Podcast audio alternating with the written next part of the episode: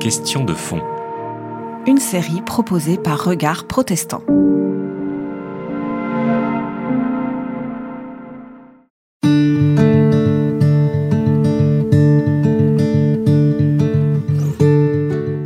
Dans un paysage protestant qui s'est considérablement transformé en un siècle, la FPF a connu elle-même d'importantes mutations.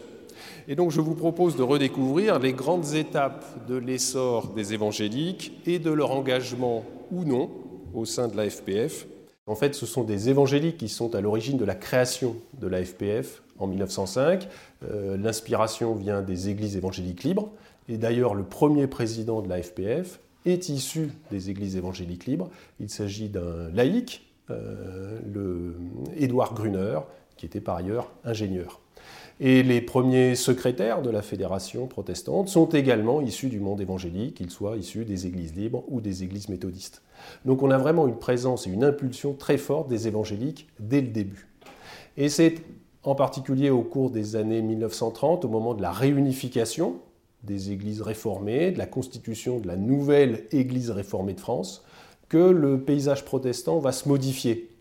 Dans la nouvelle Église réformée de France, une grande partie du courant évangélique est intégrée et du coup perd sa visibilité en tant que telle. Et donc on va avoir l'impression d'une véritable domination du monde réformé euh, dans le paysage protestant et donc dans la FPF.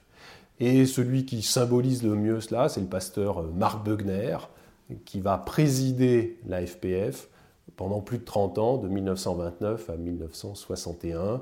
On le surnomme d'ailleurs le pape des protestants, et il est en même temps président de l'Église réformée de France. Donc là, on a une confusion, une domination numérique du monde réformé, qui fait qu'on a très souvent gardé cette image d'une fédération protestante dominée par le monde réformé. Alors ce qui va changer, c'est à la fin des années 60, avec l'ouverture de la FPF vers de nouvelles églises qui se développent fortement dans le monde évangélique. Donc vous allez avoir l'adhésion en 1972 de la mission évangélique tzigane, qui, a, euh, qui est une des églises qui connaît l'essor le plus important euh, depuis 1945, et puis d'autres églises pentecôtistes euh, qui se développent et qui adhèrent également à la fédération protestante.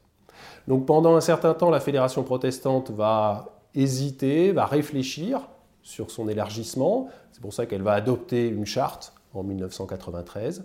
Et à partir de là, elle va assumer clairement son élargissement.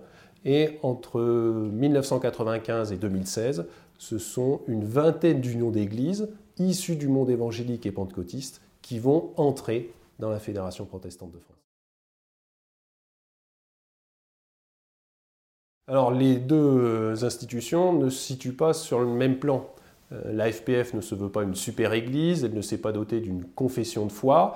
Euh, son objectif, c'est de manifester une unité du protestantisme, et en particulier une meilleure visibilité vis-à-vis -vis des pouvoirs publics, ça, c'est l'un de ses objectifs depuis sa fondation, puisqu'elle a vraiment été créée en vis-à-vis des pouvoirs publics en 1905, au moment de la séparation des églises et de l'État, c'est-à-dire au moment où les protestants ont besoin d'avoir une plus grande visibilité et d'incarner finalement un interlocuteur unique face à l'État. Alors que le CNEF, le Conseil national des évangéliques de France, euh, se constitue sur une confession de foi, donc sur une ligne clairement évangélique, et euh, donc c'est une structuration qui n'est pas forcément en concurrence. On le voit par l'appartenance des unions d'églises. Certaines unions d'églises ont la double appartenance à la FPF et au CNEF. Et certaines églises évangéliques ont même choisi de n'appartenir qu'à la FPF. Donc on est bien sur une recomposition, une structuration du monde euh, évangélique euh, depuis les années 2000 euh, parce que les frontières confessionnelles sont un peu plus fluides, euh, parce qu'il y a une ouverture théologique des courants euh, protestants, évangéliques et pentecôtistes. Alors tout le problème est de savoir ce que l'on donne comme définition à l'unité ou à la communion qui peut exister entre les églises membres de la fédération protestante. S'il s'agit d'une unification qui ne dit pas son nom, alors évidemment là c'est un échec et l'histoire de la fédération protestante de France montre d'ailleurs que toutes les tentatives d'unification institutionnelle ont créé des tensions et, ont échoué, comme par exemple dans les années 1960. Par contre, s'il s'agit d'affirmer une unité plurielle, avec la reconnaissance des diversités, diversités théologiques, puisque tout le monde n'a pas la même définition euh, des, grands concepts théologiques, tout le monde n'est pas d'accord sur le baptême, euh, tout le monde n'est pas d'accord pour une pratique de l'intercommunion, ou s'il s'agit euh, d'être d'accord sur les positions éthiques, alors évidemment, là, c'est une unité impossible. Par contre, s'il s'agit d'affirmer par-delà les différences, une unité organique, là c'est possible. C'est un enjeu majeur, mais qui d'ailleurs n'est pas euh, propre à la fédération protestante. On pourrait dire ça la même chose dans chaque union d'église.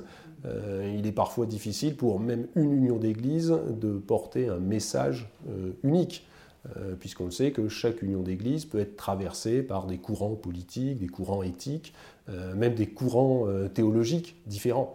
Donc en fait, de ce point de vue-là, la fédération n'est pas différente de ce qu'est l'essence même du protestantisme, c'est-à-dire une diversité depuis sa naissance au XVIe siècle.